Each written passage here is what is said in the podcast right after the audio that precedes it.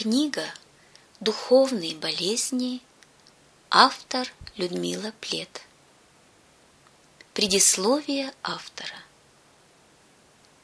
Когда шестнадцать лет тому назад Господь призвал меня к служению душепопечительства, мне сразу же пришлось столкнуться с тем, чего я в продолжении всей своей жизни еще не переживала.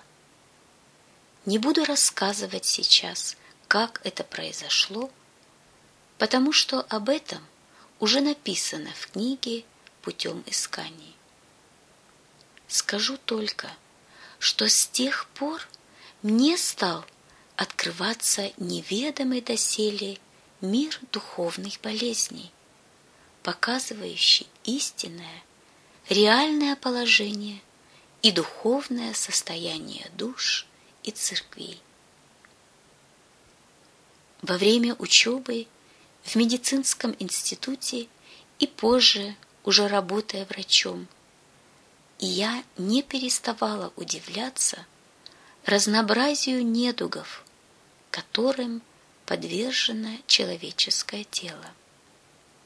Став душепопечителем, я была еще более изумлена многочисленностью болезней, поражающих нашу душу. Все они объединены одним хорошо знакомым нам словом «грех». В противоположность немощам плоти – о которых люди говорят в основном довольно открыто, болезни души принято обычно скрывать. Впрочем, это и понятно. Кому хочется говорить о том, что характеризует тебя не с лучшей стороны.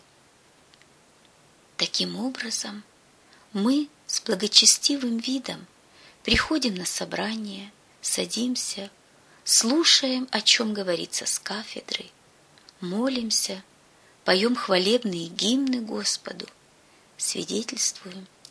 Короче говоря, играем роль серьезных и искренних христиан, прекрасно сознавая, что в глубине сердца, которого никто из людей не видит, выглядит все совершенно иначе. Многих христиан не удовлетворяет такая жизнь. Желая духовного роста, они стонут и мечутся в поисках выхода из застоя и своего плачевного состояния. Их не удовлетворяют уверения, что все в порядке и нужно только радоваться и благодарить Господа за дарованное спасение – а все остальное приложится. В среде народа Божьего все чаще наблюдается искание. Полные боли, кричащие письма и телефонные звонки с просьбой о совете и молитвенной поддержке ярче всего свидетельствуют об этом. Однако немало и таких верующих, которых подобные проблемы не волнуют. Они вполне удовлетворены собой и не могут понять, чего другим не хватает. В неврологии существуют очень опасные состояния, сопровождающиеся полной анестезией и арефлексией, которые возникают при порезах, параличах и неврологических комах. При этом пациент не чувствует ни боли, ни прикосновения. Его кожа не реагирует на внешние раздражители. Кожные и сухожильные рефлексы отсутствуют. Человек вроде еще живет, но отдельные участки его тела словно умершие. Так вот, печально, когда в таком состоянии находится плоть. Однако еще хуже, если что-то подобное постигает нашу душу. В народе говорят, что глаза – зеркало души. И если это действительно так, тогда сердце является органом, отражающим духовное здоровье человека. Не зря ведь написано, что из сердца исходят злые помыслы, прелюбодеяние, любодеяние, убийство, кражи, лихаимство, злоба, коварство, непотребство, завистливое око, богохульство, гордость, безумство. Евангелие от Марка, 7 глава, 21-22 стихи. Болезнь есть болезнь. Ее надо лечить.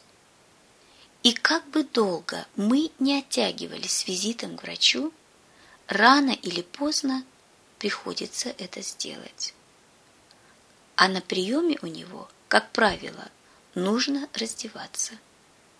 И тогда, хочешь не хочешь, стыдно не стыдно, а должен дать себя осмотреть.